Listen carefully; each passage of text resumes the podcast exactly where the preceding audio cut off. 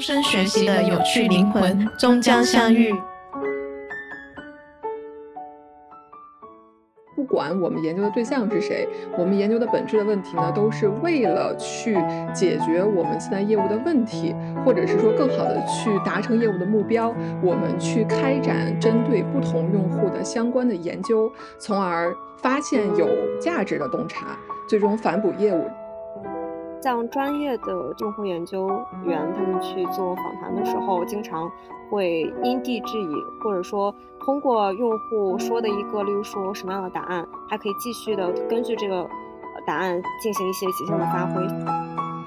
第一步最重要的是让对方能相信你这个人，然后能融入进来你的氛围，你接下去才能去干干正事。而前面这个铺垫特别的重要，这决定了他后面会不会跟你敞开心扉。既要引导用户，但是又不能往往某一个方向去引导用户，只能去把他给挖，不停的挖他自己内心的，就可能他自己都不知道，呃，他自己本来想表达的那个东西到底是什么，因为他他可能表达不好，或者说他自己没有意识到。但是呢，你通过挖的方式，让他把这些东西给说出出说出来了。Hello，大家好，欢迎来到进哉 FM，我是 Kenny，这是我们的第二十七期节目，我是 Wins。大家好，我是宋玉。大家好，我是志颖。那非常欢迎志颖和玉玉，今天很高兴能够邀请到两位有过资深用眼经历的嘉宾来跟我们一起聊一下用眼哪些事。嗯，这也是咱们节目第一次和用研的同学们来聊这个话题。然后我自己其实也很好奇，说有更深入的一些用研的知识的一些交流。大家好，我是志颖，然后现在也是在一家互联网大厂里面工作。但是其实，呃，刚才说我是一个资深的用户研究呃员，其实我不是，因为我虽然一开始是做用户研究工作，但是在大概做了三四个月之后，然后公司突然有一些。岗位上的变动，我就变成了一名产品经理。不过，也在产品经理的这个工作中，其实有过一些跟啊用户去调研啊、访谈的一些经历。然后今天可能会也给大家分享一些我们在我们产品经理在工作之中，呃，需要用户视角、用户研究的一些内容。大家好，我是宋玉。我本科阶段呢，其实学的是心理学和经济学。研究生阶段，因为觉得人还是更有趣的，所以说还是延续了心理学的研究。这也是我为什么会做用户研究的一个原因。因为本质上，用户研究还是在研究人，研究我们的用户他们有什么样的需求、想法和态度。所以说，我在毕业之后就做用户研究，前后在两个大厂都在做类似的工作。当然，中间离经叛道出去做了一年的产品经理，但我觉得其中也是有非常多的关联的。等一下我们在聊的时候，我也会。从不同的视角去给到大家关于我对用户研究和我当时如果做别的一些工作的时候对用户研究的一些感受。对啊，非常期待。那用户研究其实作为距离用户最近的职能之一，呃，虽然说它是一个职能啊，但也可能它其实并只是说，也可能。啊，泛化为可以作为一种能力要求，包括它可以用在说产品经理啊、设计师，就也可以通过运用这个用户研究能力去给自己的岗位发光发热。那尤其是在用户为本的互联网产品的留存存量时代里面，显得尤为重要。那到底我们要怎样去开展用研？什么情况下要去做用研呢？嗯，那今天我们就跟大家一起来分享聊一聊，希望能给你带来一点启发与帮助。那我其实是开始的时候想去聊一下，说我们从公司或者是项目的角度来出发的话，到底呃怎样的才是称之为是用户研究呢？就我们是怎样去定义这个呃能力或者是说岗位的呢？因为本质上哈，我们简单理解用户研究，它就是研究用户的一个岗位。那我们的用户它的定义呢，可以比较丰富。比如说，我们可以有 C 端用户，我们有 B 端的用户，我们可以还可以，比如说，如果是骑手的话，我们把它叫 R 端的用户啊，还有政府的一些人等等，我们叫这一端。就其实它其实用户的定义是非常丰富的。但不管我们研究的对象是谁，我们研究的本质的问题呢，都是为了去解决我们现在业务的问题，或者是说更好的去达成业务的目标。我们去开展针对不同用户的相关的研究，从而。发现有价值的洞察，最终反哺业务，就基本上流程都是这样。就是说，帮我们去了解用户，帮我们了解我们产品的目标用户，或者说我们的未来的一些用户，以及我们做好的产品让用户来参与的这种感觉。呃，对，因为其实如果是说用户研究的话，因为我们说这个用户本身也可以分成非常多的层，比如说一个用户他其实是有行为的，那他的行为产生的行为数据呢，其实这个可能是一些 data scientist 或或或者我们叫数学科学数据科学家，或者是 BA BI 各个岗位其实都可以研究。那你的用户研究也会研究用户的行为，你和大家的区别是什么呢？其实我们和 BA 或者是说我们和战略最大的区别就是我们的着眼点是微观的用户。但比如说数据分析，它的更多着眼点是从数据出发去找到其中的一些有价值的信息。那战略呢，更多是偏向于市场相关的，就它的着眼点可能是在市场或者竞争对手等等。大家的研究层次会不一样，但最终的目标其实是一样的。所以，一个非常完整的给公司提供有价值的洞察，往往会从多方面去入手。不仅仅要看微观的用户，还要看整个我们在比如说行业市场上整体的表现啊，它的跟竞争对手之间的一个竞争分析，然后还要看这种比较长期的做数据上的一些预测、模型的预估等等，这些都是综合去理解的一些手段。用户研究是其中的一环啊。对，我觉得这挺有启发的。就是最开始我们最开始了解到用户研究，可能就是咱们说的微观的这一端。然后等到我们工作了之后，才发现其实还有数分同学他们在做这些产品的数据分析。然后再后来才发现，公司会有一批岗位，他不停的在研究这个市场的这个数据，来给我们做呃长线的这种洞察。我觉得这就刚刚才宋书记总结挺好的，就三方面都有。大家的侧重点不一样，但其实目标也是一样的。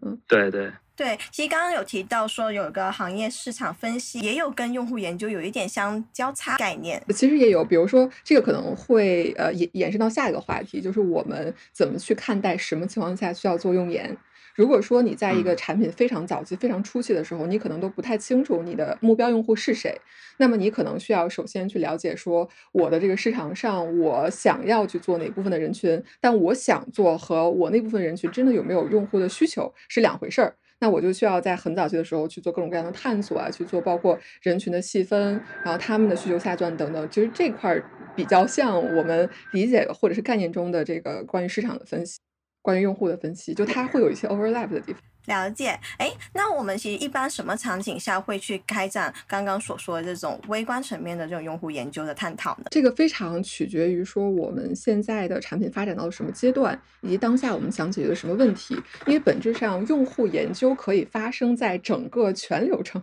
因为如果是产品经理的话，可能会对这个感感受更深啊。比如说，我们说咱假如说咱们先分成三段比较简单的一个分法，那么在最早期的时候，其实你需要去对你的早期的做很多的用户洞察、用户理解，包括你的市场细分等等，这些是可以放在比较早期，我们去做一些探索的一些策略方向的研究。那么在中期，当你有一个相对来讲比较聚焦的一个概念之后，你想去开始做你的产品，那么你这产品怎么样更好的去？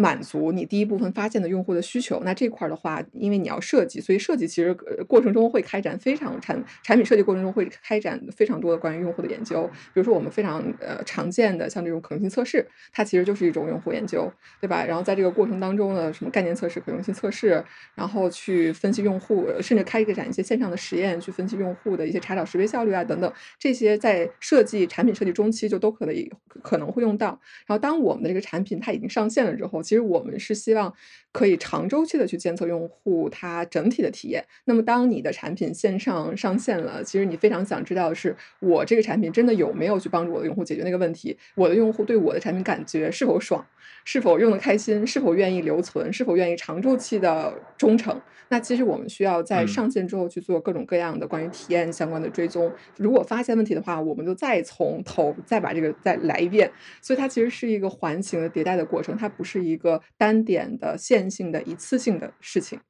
所以我们说这个用研它可以在各个阶段都发挥价值，只不过在于说你需要做一个用研的同学，你需要有非常清晰的判断。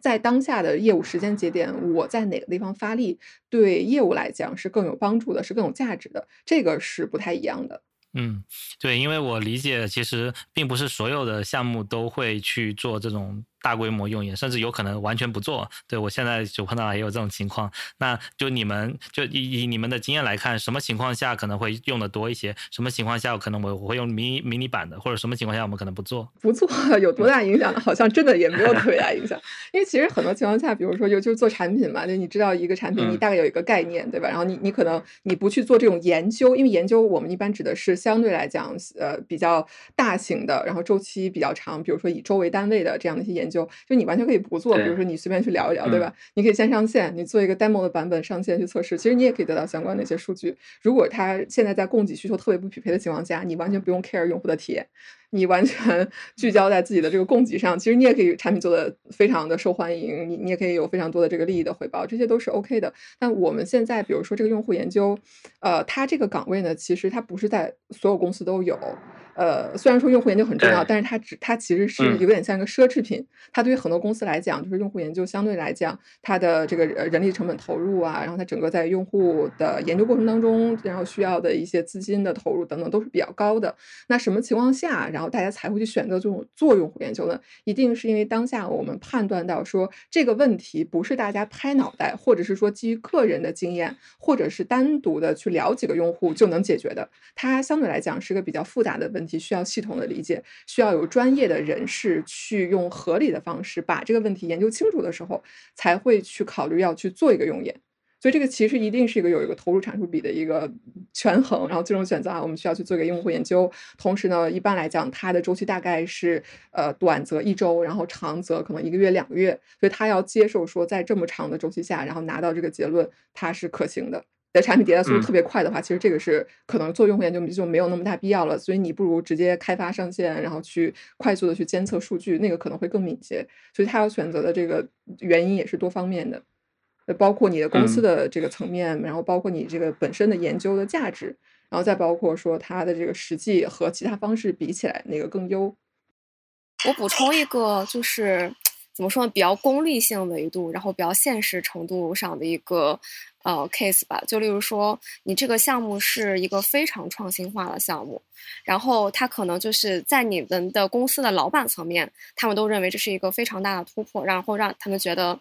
呃，有点有点不安的这一种。但是你们可能又想要做这样的尝试，那这个时候你可能就需要一些用户调研去前置，然后告诉你你的老板层面、你的合作方面。和和协作方面说，这个东西是 OK 的，它是靠谱，可以去值得一试的，去投入的。然后，那么在这个时候，其实它反而起的是一种帮助我们背书的这样一个功能。然后，其次也是这个东西在上线之后，呃，可能我们像产品周里，呃，产品经理，我们会去看，比如说点击啊、收益啊等等这样的指标。但是同与此同时，我们也可以呃去产生一些。呃，用户相关就是，例如说体验类的指标，比如说 NPS 我的满意度，然后等等一些用户操作呃什么流畅度这样的指标，然后都可以去呃形成我们整个的这个产品的价值的构建。那刚刚其实有聊到说，我们的呃用户研究的复杂度可能有时候是一周，有时候甚至会延长到两个月。那我比较好奇的是，这里的工作量。有一些例子嘛，就是干什么我们会说采用一周这样的工作量就 OK 了，还是说做什么样的东西我们用两个月？那这两个月我会嗯分别会去做什么样的有一些用户也呃其实是这样的啊，我们说一个项目周期长呢，这个有的时候不仅仅是你个人的人力投入的问题，就比如说我们需要假如说收集问卷啊，这个本身问卷你可能就需要收集两周，你要等用户填，对吧？就它可能中间就占用了一定的时间，所以这个是非常常见的，可能会造成非我们自己能可。控的一些时间，好，比如说你去做 B 端的访谈，对吧？你去约，你去拜访那些大的客户，啊，人家正好在双十一期间非常忙，你说我就要今天访谈，这个不可能吧？所以你需要等他们的时间，所以有的时候这个项目周期会比较长。那抛开这些我们不可控的因素之外，就是为什么我说可能用眼你还至少需要花可能一周到一个月的时间去做，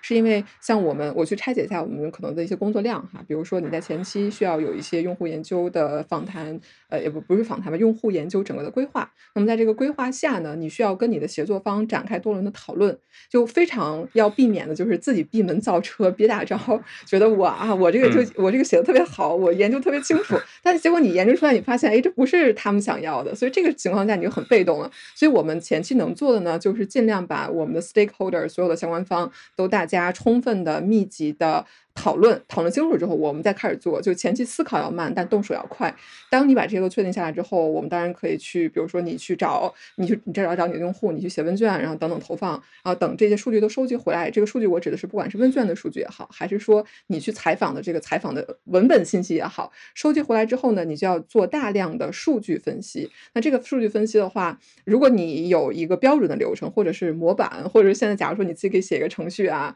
去解决，那当然是比较快的，可能一天就能解决。但如果它是个比较复杂的问题，这个项目呢，你是第一次去，你们第一次去展开去做，可能需要你从非常多的视角去充分的挖掘数据。这种情况下，你的数据分析的周期可能就会一周。在数据分析完之后的话，需要我们从数据分析当中找到那些最关键的 insight。去完成我们最后的报告呈现，那其中哪些是最有价值的？当你去发现说，哎，我们发现从用户的视角下，他们反馈了 A 问题，你需要做的不是直接把这个 A 直接打包给别人，而是说你要针对这个 A 问题有思考，说这个 A 到底是不是这样的？就比如说，你可以去跟你的业务方，你去拿到一些客服的数据，你去拿到其他的一些运营的数据，你看，你去交叉对比一下，说这个数据是不是真的可信？如果说用户是这样说的，且非常可信，且你觉得有价值，那你把它放在你的报告里。那报告的话，需要一个讲故事的一个逻辑，然后其实写报告可能也需要一周的时间，报告修改啊等等，所以这个整个的这个流程是会比较长的。当然，我说的是一个标准的用户研究的项目。如果说你不是。需要做这种非常标准的一个项目，你只是需要从用户的视角给予你现在一些洞察的话，可以去做的非常敏捷。呃，因为你砍掉了大量的挖掘数据的时间，你砍掉了最后报告呈现的时间。呃，前面的话你也可以非常敏捷的把它完成，所以这个周期就会变得相对来讲比较短。嗯，对，就是其实这整个流程我觉得挺重要的。就是刚才宋书记提到了一个，就是我们用研不是一来就快速的去开展我们的流程，而是要先了解需求。就其实挺像我们做设计的时候，接需求的时候，先跟产品经理先。讨充分讨论了之后，确定他们要做什么，然后咱们再去去制定这个设计方案，然后再去做这个上上线，以及事后还有一些论证。就我觉得论证这一点也挺有启发，就是说我们得到了一些经验和 insight 之后，其实呃应该说在得了 insight 之前，我们要先去找别的旁证来确定我看到的这个数据没有问题。我觉得这点是是我之前没有想到的，然后才能再给到业务方去做一些反馈。呃，对，为什么？因为对于一个用户研究来讲的话，我呃，别人对我们的期待经常是说，我希望你给到那些超出我预期的事情。但这个超出我预期的时候，它非常容易有坑。就是你发现这个点呢，可能单纯是因为你的设计的问题导致的。你研究设计的不对，导致你发现了这样一个结论。所以说这这种情况下，当然我们在前期要尽量的避免哈。当然，如果说这种情况你已经很好的控制了，你的研究设计足够的严谨、科学、客观，然后你得到这个数据，那怎么样去理解呢？因为大家一定会有各种各样的问题去挑战你。所以，做一个用户研究，你要有非常强的这个心理之外，你还要有非常多的自己对于自己这个研究结论的支撑。这样的话呢，大家根据你这个结论，再再开展各种产品迭代也好，或者是一些策略优化也好，它才能更可能去成功。所以，这个其实是非常关键的。所以，你要为你所有的报告负责，所为自己所有的结论负责。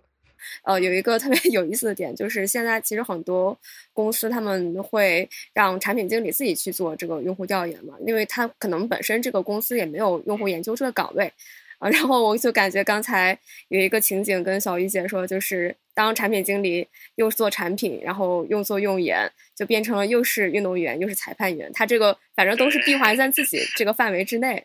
对，然后就是自己想到一个点，然后也可以快速的迭代，所以我觉得，呃，确实对于一些可能想要节省成本的这个公司来说，你去招一批有用研能力的产品能力，呃，产产品经理还是挺不错的一个方法。对，就包括如果说这个公司它的商分、数分也都是产品自自己在做的话，那那就是有问题，也不只是用研这么一个岗位，嗯。就是还是要看你的核心诉求到底是你是要自己就是说一个故事出来，还是说你切切实实想要解决问题，这还是看你的最终的目标嘛。就是我们经常嗯会接到一些需求，有些是非嗯常高层的需求，然后大家就会说，我现在我的预判市场是这样的，我觉得我们用户是这样，他们有这样的需求。那你要做的是什么呢？你要做的难道是研究说啊，我出来我发现老板你这个纯粹胡说八道，这个可能也不太 不太可能哈。所以我们肯定是在研究的时候嗯会也可能呃前期会有一些这种倾向性，不管是来来自上方的压力，还是说因为你本身你做用户研究一定是有一个需求方的嘛，那可能是个业务，呃或者是说你自己自推也行。但是你们前期一定是有各种各样假设的。这个假设的话，呃，要注意的两点，一是说有假设肯定是好的，因为如果没有假设，你做调研的话，特别容易迷失，就是你会花了大量的时间做了非常多的工作，但是你会发现最后得到的 insight 很有限，且价值有限。呃，这个是一定要有，但是有的话，它带来另外一个问题，就是你特别容易容易被自己之前和大家沟通的这种假设。去带着有一些倾向性，就会导致你在做用户研究的时候，你可能会沿着那个方向去走，然后你得到一些结论就可能会有偏，所以这个是需要去克服的。它所以为什么说我们用研需要有一些专业的训练在里边，就是说你可以不断的去克服自己那种思维惯性，去不断的让自己有一种空杯的心态，去接受用户真正给你的他们最本质的那个需求，这个是很重要的。嗯，就包括其实你也有一些手段可以去预防刚才说的偏见，或者我认为其实在某一些项目中是非常有必要的。例如说，我们其实用研最常用的手段之一是问卷嘛。那么在问卷里面，其实你就可以呈现一个非常开放的态度，你就不需要有什么样的特定的偏好或者呃前提或者假设。在这里面，在用那个这个数分卷的数据给你了第一轮的反馈之后，你可以沿着用户给你的一个既定大概的一个方向，然后去深挖。那这样的话，整体的这个流程会比较顺畅。对，那就问卷和访谈这两种形式，我感觉访谈可能更开放一点，的更多一些开放性、一些深入的一些洞察点。一个方法的地图，当然一般会分，比如说定量和定性啊，态度和行为。当然我我的会有一些我自己的一些分法，呃，不管怎么样吧，就我们会发现那个里边有像这个问卷调研啦，或者是像一些呃呃访谈，或者我们再说一些叫呃 focus group 焦点小组，它当然是这种访谈的一种各种的衍生形式啊。就会发现，在其中各种手段下吧，你但问卷也可以问的非常开放。那这当然这个非常取决于你是怎么去问这些问题。呃，你也可以用问卷的方式去做访谈，然后你也可以用访谈的方式去收集问卷数据，这些都是有的。所以本质上来讲呢，是说我们在去跟用户收集数据的时候，我们希望得到它是一个什么样的答案。比如说，你给他既定的框架下让他去选择呢，还是说你没有预设，让他去给到你一些回答？但是，这个前提我们还非常需要注意的就是我们怎么样去提问。呃，因为有的时候会有一些访谈的时候，我曾经见过一些呃我们的合作方，然后他去提问的时候，在他在他在提问之前做了非常大的铺垫，比如说啊，我是什么什么产品经理啊，我我们这个功能主要是为了这个 A B C D E，然后你现在在使用的时候呢，你主要使用了 D 功能，那么你觉得这个 D 功能它怎么怎么样？然后用户如果说啊，我觉得 引导性过对他他都他都不知道该怎么说，觉得他批评啊好像也不对，然后他只能说啊，我觉得还挺好用的，对我还觉得还还行，所以就会有这样一些影响，所以这些也是要避免的。你虽然是都是在做访谈，但是你在一场访谈当中得到的信息是非常不一样的，得到的结论也会差别很大。哎，就刚好聊到访谈这个点，其实我们就是呃，怎样去就是有哪些点要避免呢？就是建议我们去开展这样的一些访谈呃手法的时候，呃，任何一个方法，你看像问卷也好像访谈也好，每一个如果单独展开去讲啊，都能讲两个以上小时，这都是一个专门的课程。其实现在我觉得，对于咱们的听众来讲哈，可能最重要的，大家先把它最基本的要知道说注意的一些点，就知道好，就就知 get 到就好了。比如我们说，呃，其实最本质的哈，因为访谈它只是一种形式，在做任何一个用户研究，不管你选什么方法之前，第一步要做的不是说方法是什么，第一步要做的是说你现在要研究这个问题是什么。先把问题想清楚，我们要以终为始的去推断用什么样的方法更合适。比如说，你现在其实想要做的是评估用户对某一个功能，它的在使用上会不会有什么样的一个问题。这种情况下，你可以直接去问他说：“哎，你使用上有没有什么样的问题？”但是有的环节它太短了。你让他去问，他都是在下意识，他答不出来。所以这种情况下，你与其问他，你不如去线上可能去看一下他的行为数据、买点数据等等。所以一定要去想好你的问题是什么，然后以什么样的方式去解决这个问题更客观、更有代表性，这才是第一步。当你把这个问题想清楚了，你知道你想要的是什么之后，然后第二步其实最重要的是把人先选出来。先不要 忙着上手，直接去问、去访谈、去做问卷。第二步一定是把人圈定出来。这个地方有非常多的坑。就举个例子，比如说我们在选人的时候，你的样本是不是有代表性？呃，你想让你的用户去评价这个功能的时候，是不是所有的用户都用过？但如果说你只找那些用过的，是不是潜在的把那些没有用过的人、那些新手排除在了你的衡量范围之外？这个可能也不是客观的一个评估。所以你现在要想的就是如何选人有代表性。然后没有偏见的去抽取用户，然后这个用户企业它能给你带来比较多的一个有价值的信息，在这块儿的话，这些都是应该考量的一些要素。所以当你的人也选定了他的呃，包括他的什么样本啊等等这些都确定之后，下一步我们再说我们要用什么样的方法去收集收集信息，像这个问卷也好，访谈也好，就访谈我们刚才也提到了，说这个访谈非常非常重要的一点就是你要呃引导你的用户去表达他原本想表达的诉求。就是他原本，所以不要自己给到他那么多的教育你的用户，说你怎么怎么样，你这个不知道，我来告诉你。所以这些都都不要有，就要避免说自己有过多的引导，要倾听，仔细的倾听你的用户他想要的是什么，且在倾听的过程当中，你一定要帮助你的用户去更好的表达出来他的最本质的需求。就举个例子，你的用户跟你说，我想要十五毫米的钻头。那他真的是想要十五毫米的钻头吗？你难道跟他去讨？难道难道要去讨论说啊？我觉得这十五毫米的钻头，它到底是钢做的好呢，还是什么铁做的好呢？这个其实已经非常偏离了。你要知道，你的用户他本身不是想要十五毫米的钻头，他只是想要一个十五毫米的孔。那你跟他讨论应该是说，我觉得哈，这个孔它不一定要用钻头的形式实现，它可能只是需要拿一个钉子敲一下就好了。或者是，我觉得你这个地方甚至都不需要有个孔，你知道现在有一种无痕胶，其实也可以解决你的问题。所以你需要让他引导的是说，他最本质想要的是什么，这个非常呃在访谈中非常的重要。那最后的话。再得到你们的结论，所以这个呃才是一个整个的过程。但是在访谈期间啊，我也见过非常多的呃可能非专业的同学在做访谈吧。有的时候会让那个场子变得特别的冷，因为很多情况下，你访谈得到的信息不仅仅是说你这个问题，或者你们俩聊的专不专业，或者是不是深入，它还受到非常多那些 nonverbal 嗯非语言的信息的影响。就所以，为说我们为什么啊，跟用户要尽量的去努力的倾听，积极的倾听，然后让他有一个非常良好的这种沟通的氛围，这些其实也会非常重要，它也会极大的影响到你收集到的那个信息。就当然这些是一些大家可能不那么注意，但确实会给你访谈结论带来非常大影响的一些因素。对我刚才听到了一个很重要的点，就是我们呃。既要引导用户，但是又不能往往某一个方向去引导用户，只能去把他给挖，不停的挖他自己内心的，就可能他自己都不知道，嗯，他自己本来想表达的那个东西到底是什么，因为他可能表达不好，或者说他自己没有意识到。但是呢，你通过挖的方式，让他把这些东西说出出，说出来了。但是呢，又不能呃，就设定一个轨道，把他往那个坑里面去带。我觉得这是一个很很平衡的技巧。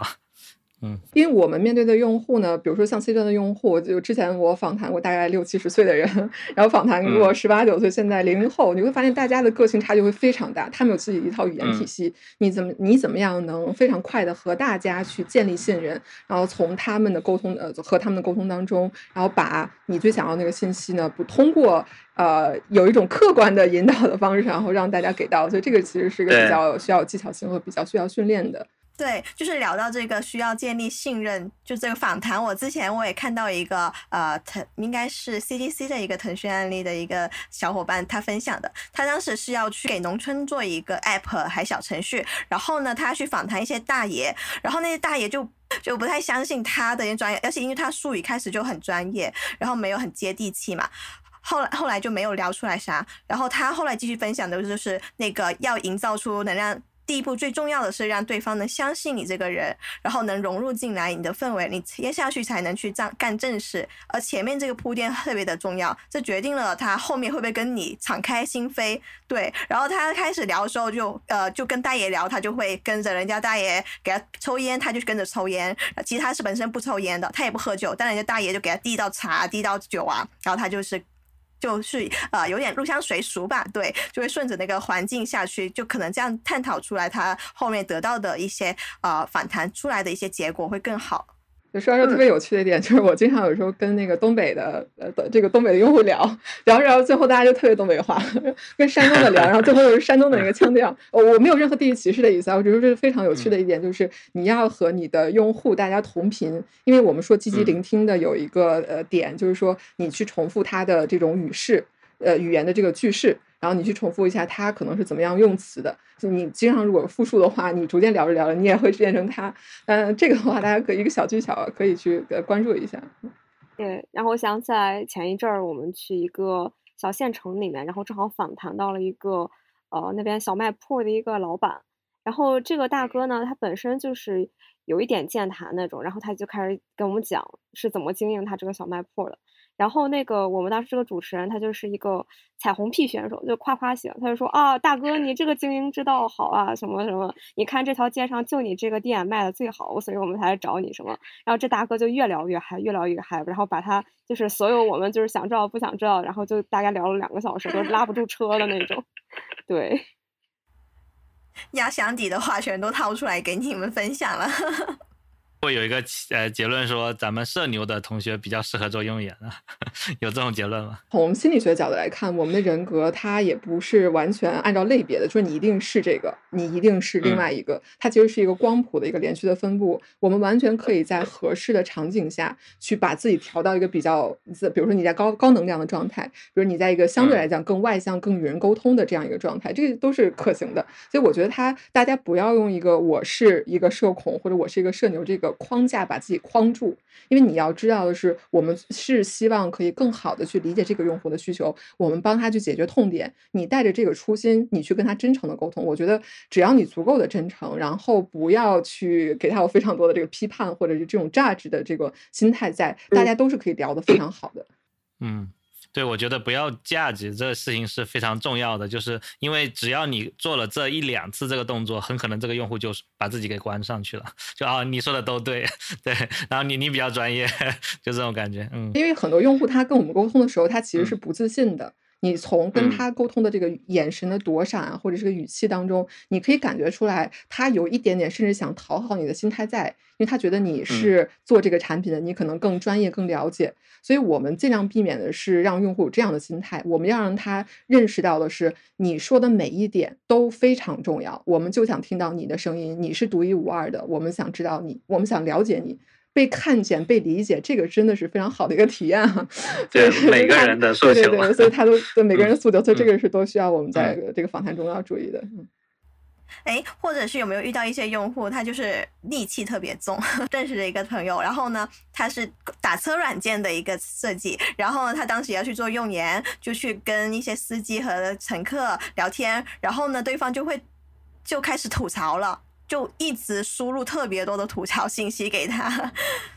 对我会感觉这个时候是不是在这样的一些面对这样的一些。访谈用户的时候，我们需要怎样调整它的方向？就这种情况其实也是常见的，因为可能你的确实用户体验差嘛。比如说，呃，之前我访谈一个用户，他说我就在你们平台上买个东西，结果被骗了啊，然后就又吐槽各种吐槽，然后说你们怎怎么不专业啊？然后为什么的客服那么长时间怎么怎么没有用？但这个时候我们一定要判断一点的就是说，他在愤怒的情绪下给我们提供的一些信息是不是有价值的？如果说非常有价值，那生气你受着呗，你还能干什么？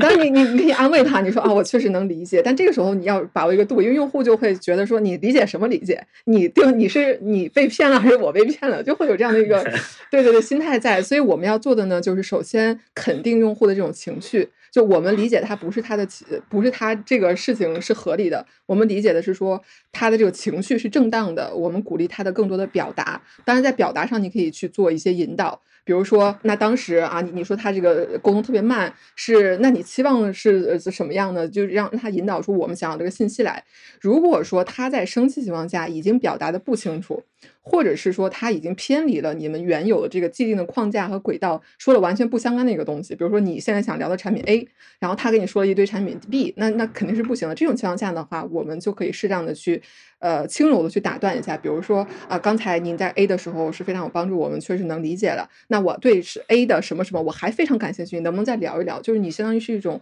以鼓励的心态，鼓励把他回到正确的聊天的道路上来。要要有这样的一个一些呃指引吧，啊，也避免是说，因为毕竟你自己投入的时间。你拿着公司的钱去面对用户，然后用户也投入他的时间，其实还是要在自己能够解决的，或者是能够着手着力做的一些地方去重点的发力。所以该适当的调整也需要有这样的一些动作出现，而不要避免呃，要尽量避免说呃，我因为我要做用研，所以我要百分之百迎合用户，这个也是不对的。看来还是很有那个技巧在，就是如还要意识到他有没有偏离轨道，偏离了我还得很呃鼓励式的打断，鼓励式的打断调回去，嗯。主持人要做的一个工作，所以为什么像一个用户研究，一天可能啊，当然理论上你可以访谈六场七场，但大家一般就可能访谈三场就上线了，因为在每一场下，你相当于是两个小时全情投入在跟一个人聊天，你去了解他，这个是非常花精力的。啊，所以我们一般是当时只是纯呃聊天，然后聊完之后还要花更多的时间去整理你们聊天那个访谈的一些纪要，然后再去理解你当时是怎么说的，他为什么这么说，他的思路是什么。就这个呃，就我为什么说后面数据分析花时间长，就花在这儿了。就前期你要专注的去聊，把那些该得到的信息都得到。对，就可以说被被访者的那个 CPU 可能百分之五十左右，但是呢，我们访问的人的 CPU 是百分之百在运转的。嗯，所以说说起来就是一直在想着脑海中那个提纲，然后一直想着我该说什么，我不该说什么，他现在说的对不对，有没有偏啊？所以其实是是蛮累的。对我是不是要鼓励他？然后他现在情绪是到了什么点？我们要怎么样再起来？我要考虑非常多的信息。对，让让我想起一个一个运动，就是帆船运动，就是你只要没有把把控好这个，就偏偏过去了，然后没把控好，他可能就翻了。嗯。然后包括像专业的这个用户研究员，他们去做访谈的时候，经常会因地制宜，或者说通过用户说的一个，例如说什么样的答案，他可以继续的根据这个答案进行一些即兴的发挥，现场进行深挖。然后我也见过那种非常就是呃不太专业的用户研究员，他就是拿着我们的提纲，然后一个一个往下问，然后打对勾 check。然后就跟我们说，OK，这个报告我已经完成，你们所有要的答案都已经在这儿了。但是其实除此之外，他其实没有把这个相应的时间、相应的资源给最大化的利用到。所以在这种情况下，其实我们拿到这个报告，还不如拿这个钱去投一次问卷，其实得到答案也是一样的。对，就感觉他就是得到一个 yes or no 的一个呃回答式的问题与。得到了这个，它可又不是一个非常量量本非常大的一个呃量，然后总结出来的一个结论，就感觉可信度就不太高，就变成真人提问机了，真人问卷。对对，所以其实访谈最大的价值哦，不在于提纲上，而是你可以在提纲之前，甚至预演一些其他的可能性，然后临场发挥非常重要。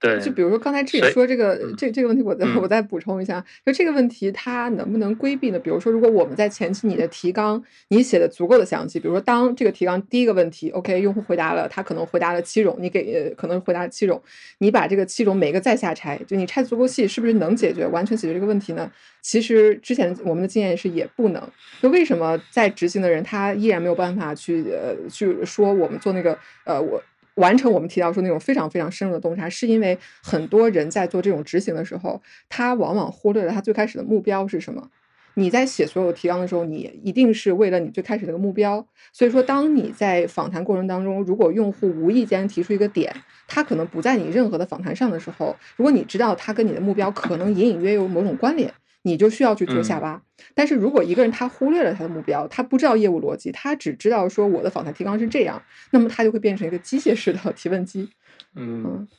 让我想到了，就是说，其实我们不能完全按着地图走。万一这个地方堵住了，万一这个地方有条新路，但是我们知道我们的目的地在哪儿，它在我们的哪个方向？就就像我们说的北极星指标，有了这个指标之后，只要中间出现了任何跟这个是有帮助的，我们都一起把它收集起来，然后最后才能达到我们的目标，而不是说我只要走出了一段路，可能我就我就不知道怎么走了，就是那种感觉。就写提纲，前面写提纲准备的时候，我们可能作为呃这个专业人士，我想我希望我很等于用户，我写准备的这些所有材料都是等于我在跟用户同样的思考，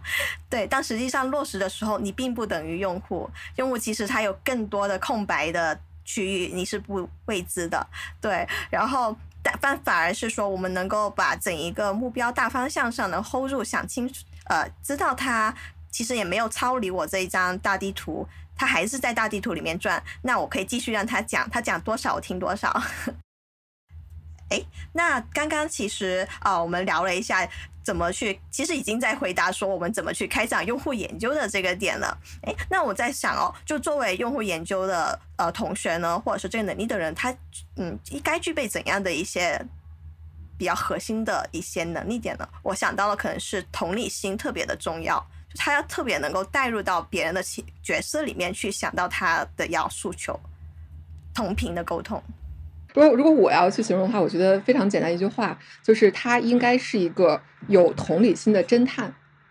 同理心是非常重要的，就是你需要去理解你的用户，理解他对那些本质的需求。那什么是侦探呢？因为侦探他的要求是，他需要有逻辑思考的能力，他需要条理清晰的去分析他现在面对的是一个什么样的问题，抽丝剥茧找到最后的那个答案。所以这是侦探做的，其实用户研究也是一样。当前期我们有个非常宏大的一个命题，那这个命题我如何把这个命题拆解下来？我要做哪些研究？我是需要收集哪些信息？最后收集完了之后，我如何从中找到一个连贯的一个前后的逻辑所做出解释？这个呢是用户研究现在我们每次在这个报告当中要完成的一些事情。就它其实就 我理解是完全一样的。但我们说一个同理心啊，另外一点就是我们说这个沟通力，就不管你是一个什么样的人。这不重要，要把自我足够的缩小。你自己不重要，你要一定要想的就是我们在做用户研究嘛，是需要去跟用户建立非常友好的这个良好的关系，然后良好的氛围，去建立一个信任。所以这种情况下，我们说这个同理心，它带来的就是你的沟通力要保证，然后你也要有一个这个真诚的心态，然后去 non judge 的去做这个访谈，这个也很也很重要。嗯，我觉得这个可能是比较关键的一些点吧。对，我觉得刚才宋书记这个比喻特别好，就是呃有同理心的侦探。然后其实我之前也也有分享过类似，就是说交互其其实最重要的也是同理心，但是它只是有同理心的建筑师，就是他其实是理解这个用户他需要他需要的这个软件或者他需要的这个房子，然后我们帮他给盖出来他想要的那个样子。但是然后我们用研同学是这个有同理心的侦探，是去挖掘他的这个诉求，这可能是两个步骤。我觉得其实可以一个很好的组合。那刚好其实就聊到说，呃，交互跟用研的一些交集，包括其实现在自己也去做了一下产品经理这个岗位。其实我们这个这里 今天聊天的就有交互、用研、产品经理这三大岗位，其实都需要有这个用户研究的一些或多或少的一些关联。哎，那大家可以就展开聊一下，就在这个方面上的一些区别点嘛。相当于给新同学一些指引是吧？这三条路怎么选？嗯，好，那咱们先从用研开始。宋，要不宋书记先说一下，就是，对，就是其实都对同理心有要求。那为什么他就适合做用研，他就适合做产品，他适合做交互？嗯，嗯嗯，呃，我我先澄清一下，就是我们现在说这个用研呢，它指的是用户研究这个岗位。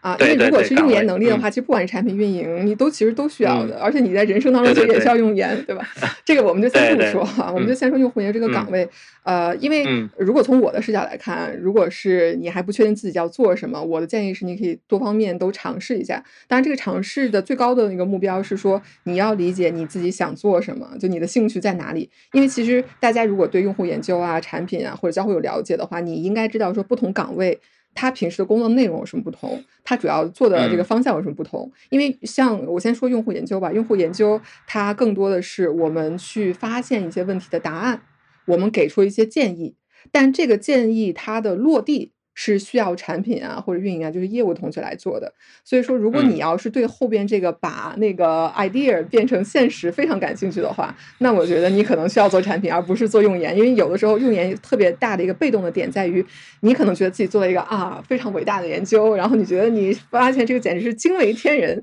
结果呢，你会发现说，哎，大家好像对它的认可度就一般，然后最终要不要落的话，可能不落。但这个不落也不一定是因为你的这个研究的结论有问题啊，它可能会受到非常多因素的影响，比如。说这个当前，当你做完一个月做完这个研究报告了，你发现这个公司的这个转向突然转到了另外一个方向，业务方向变了，或者说它这个现在在产品上这个资源非常的紧缺，然后产品的业务目标然后变了另外一个指标，然后你之前做的那个可能它不太适用于当下的。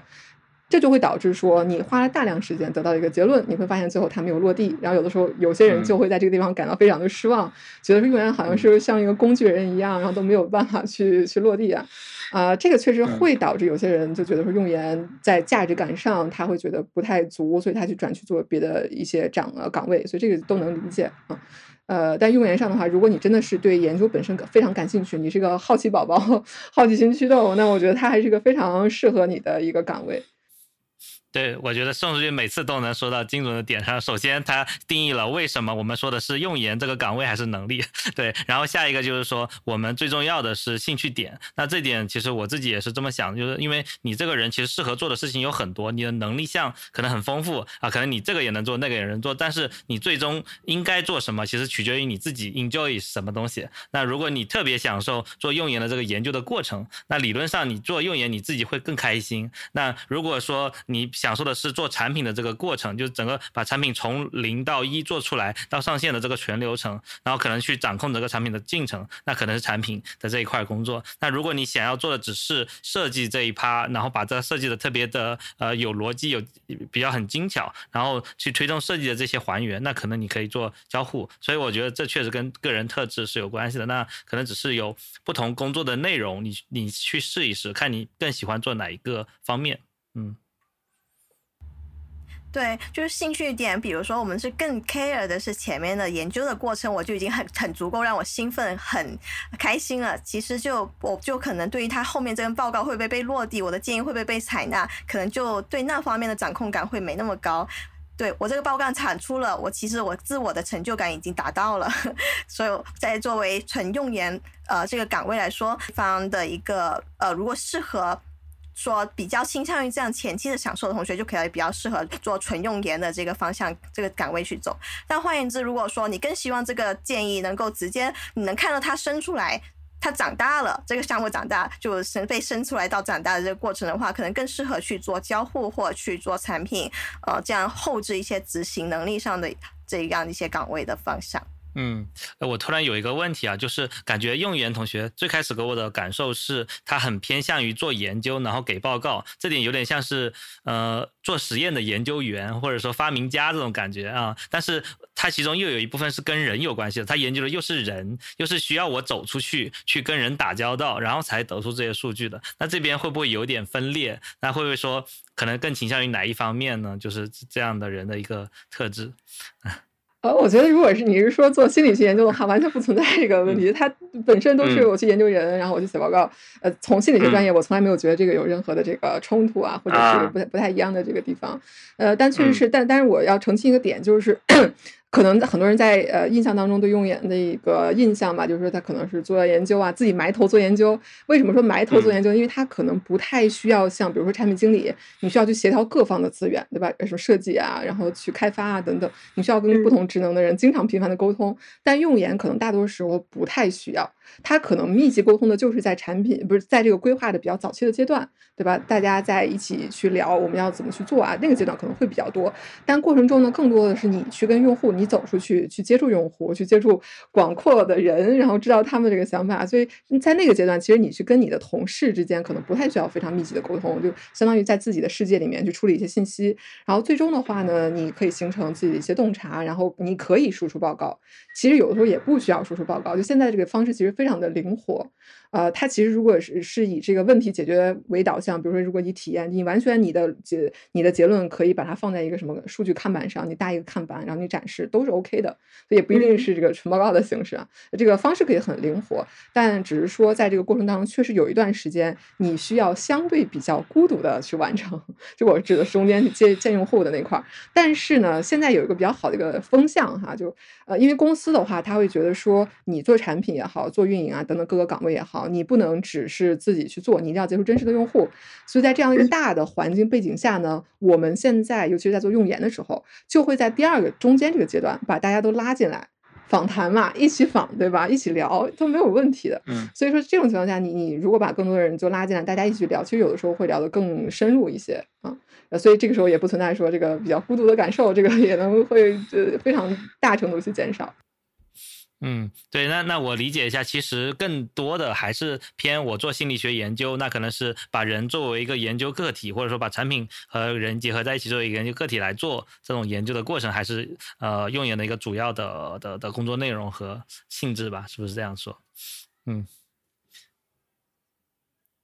嗯。OK，然后然后然后刚才说的把各个岗位卷入一起做用研这一点，我真的是呃非常赞同的。因为其实我自己因为本来一直都是做交互，我从来没有做过用研，但是我对用研的这些经历呢，其实也都是用用研同学在做用研的过程中把我们拉上，我们一起去学习，呃，包括做品牌市场调研以及这个做就用户体验的一些研究的时候，都有这样的一个旁观的一个经历，所以才会有这样的一个积累，也自己也会有一些知识，所以这就涉及到说，其实我们。虽然不是做用研的同学，但是我们会有一些用研的能力和经验在这里，其实对每个人都是有帮助的。我觉得，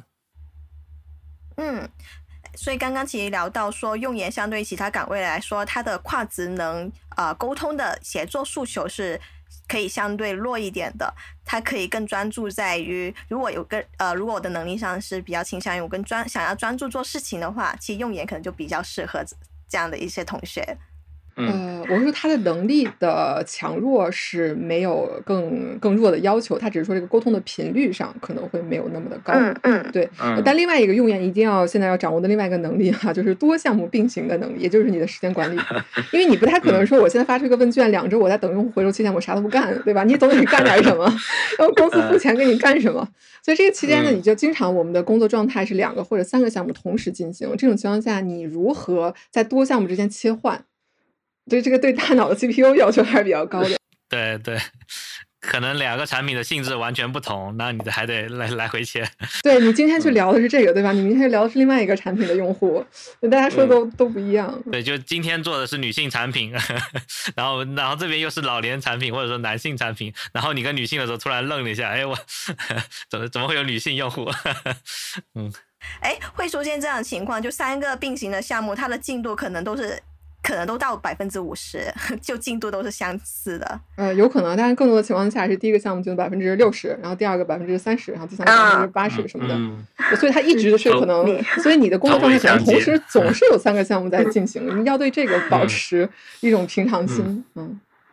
对，那这个难度其实比我们做设计的画稿要更难。其实我们也是会并行嘛，但我并行的时候，可能很可能我这项目是百分之九十，那个是跟进的了，已经进度到百分之九十。但另外一个项目我其实是百分之零、百分之十，我更多精力是投入那个项目去面去，还是有一个主次的区别的。但做用用用户研究这个岗位的话，可能它很多项目是一个同期的进度，它对于我当下的一个呃精力的一个分配都可能很差不多。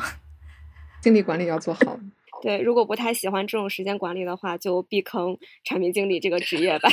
就是你们的你们的切换可能是今天做这个项目，明天做那个项目。我可能是上一分钟做这个项目，下一分钟做那个项目。哦，产品经理对这个的要求会更高吗？这个可能跟我平时认识有点不一样。哦，对对对，这个产品经理的呃，基本上你我们平常的需求可能是五到十个并行。就每天都得记着这十个项目在增进。来，来志颖说一下你是怎么切换的？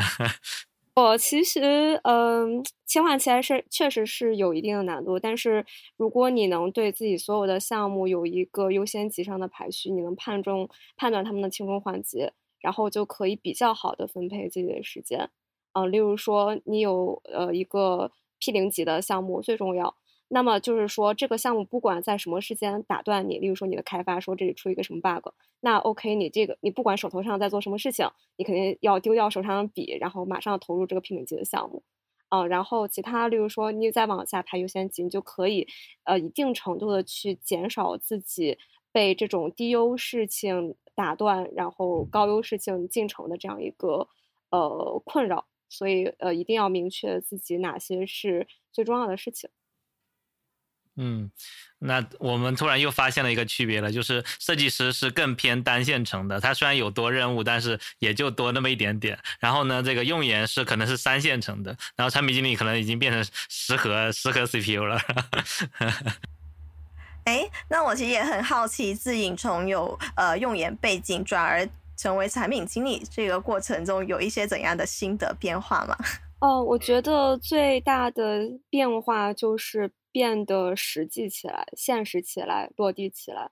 就是在用研的时候，很容易自我感动，觉得自己做的项目这儿也好那也好。但是为什么产品经理不采纳我的建议，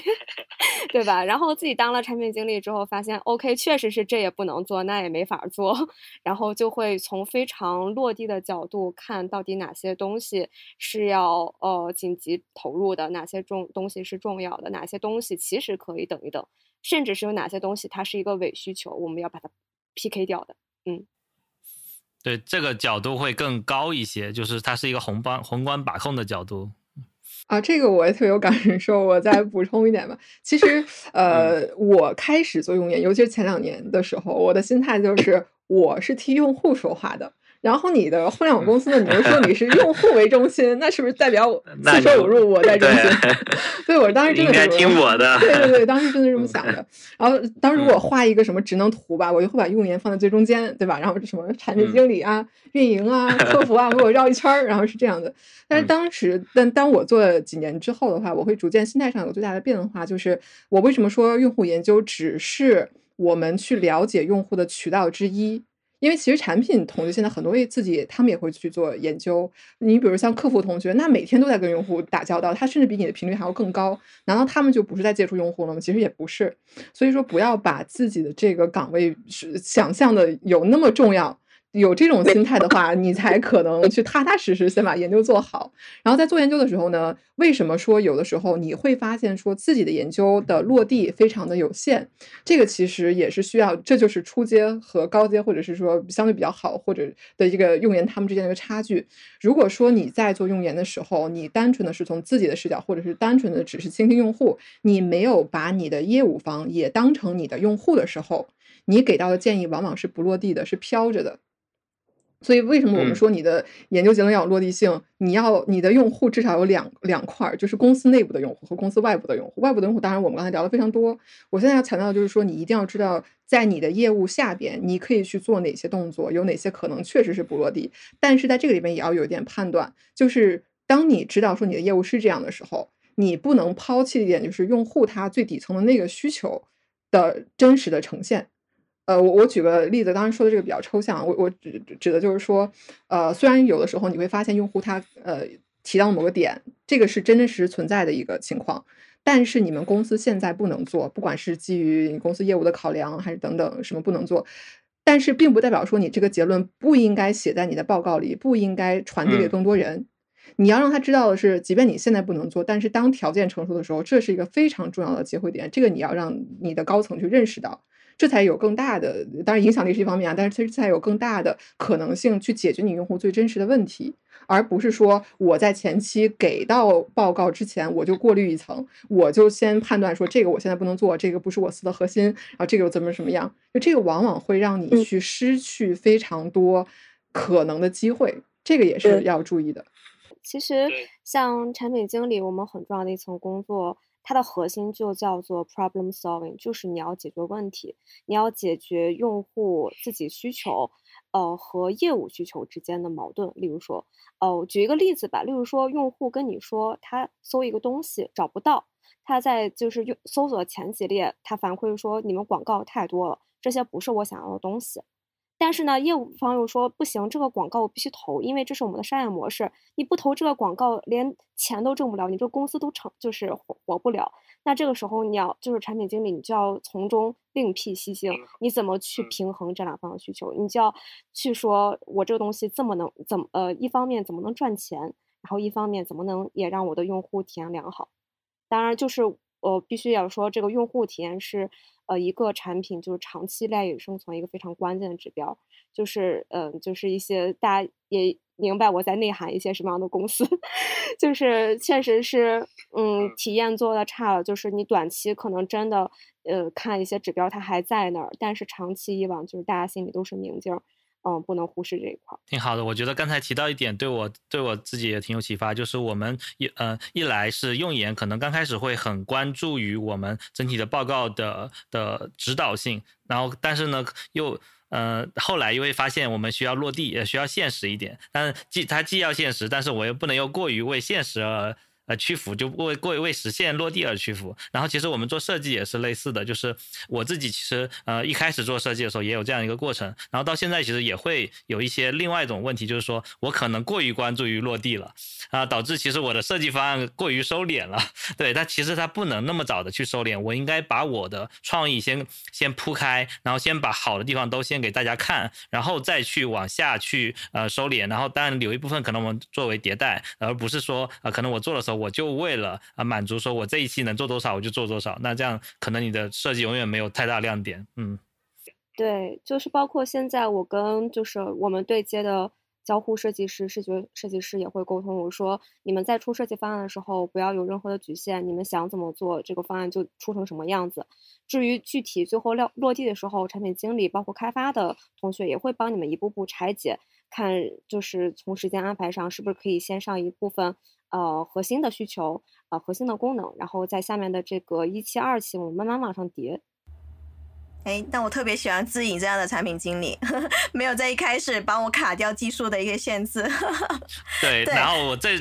这个时候，好好的产品跟不好的产品就出现了，就是呃，像智影这样的会，我会帮你分分完之后，我会帮你迭代。但是其实我在工作的配合中也会出现一些产品，就是他说的好好的啊，这些东西我给你分，后面会迭代，然后就没有然后了。对，然后导对，然后导致你每次做的东西都是一期，然后做了之后，你后面就不想跟他合作，因为发现做的东西都被他砍光了，你就做的东西就变一个很平庸的东西。嗯。对，就有点开始慢慢的画饼了。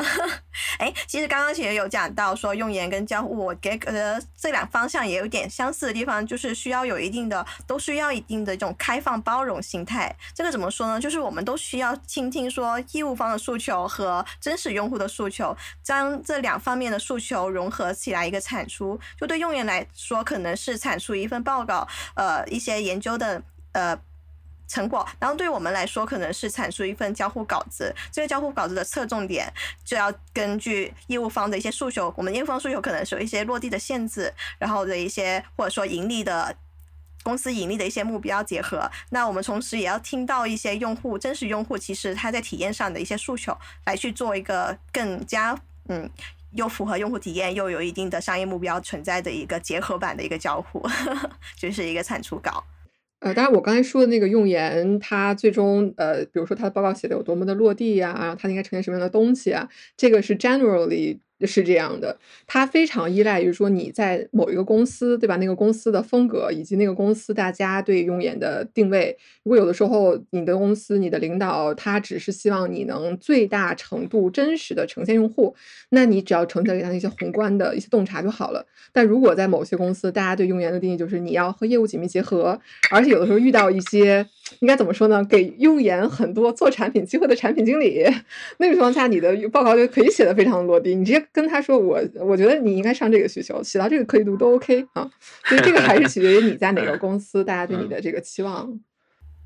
嗯，或者是说所属的项目，就像。我们现在，我现在在腾讯视频。那我腾讯视频，如果我是在平台那边做设计的话，我不会更在意说用户体验。呃，播放整个过程中，我不想给用户给广告，因为我不背这个 KPI，那就 OK 啊。我就 用户怎么爽，怎么困，不不干扰性的去让他去做这个观看的一个动作，这其实就是我的一个设计目标。但现在可能我现在在一个嗯营收团队，那我其实是要去背着一定的 KPI 的。这时候其实我要去。怎么在保证有一呃不太干扰情况下，又能让用户看到这个广告？这广告必须得在，又是一个另外一个难点。对，这确实就像呃宋书记说的，你在做不同的公司或者是在不同的项目里面的一些侧重的一些诉求。那非常感谢大家今天的收听。如果你还有想了解的话题的话，可以在留言评论区告诉我们，我们会邀请更多专业的设计师和有趣的朋友来为大家做分享。嗯，如果你也喜欢本期播客的话，那就一键三连，分享给你需要的朋友们吧。我们的播客现在也会同步上线到喜马拉雅、网易云音乐、小宇宙、苹果 Podcast 等平台，欢迎大家关注。也非常感谢这次宋书记和志志颖来给我们的用言分享。然后咱们第一次请到了这么多位呃嘉宾来来来做这样的分享，然后也给我们对非常难得，非常难得，也聊非常 开心。嗯。好，那大家拜拜。收获特别多，拜拜，拜拜，拜拜。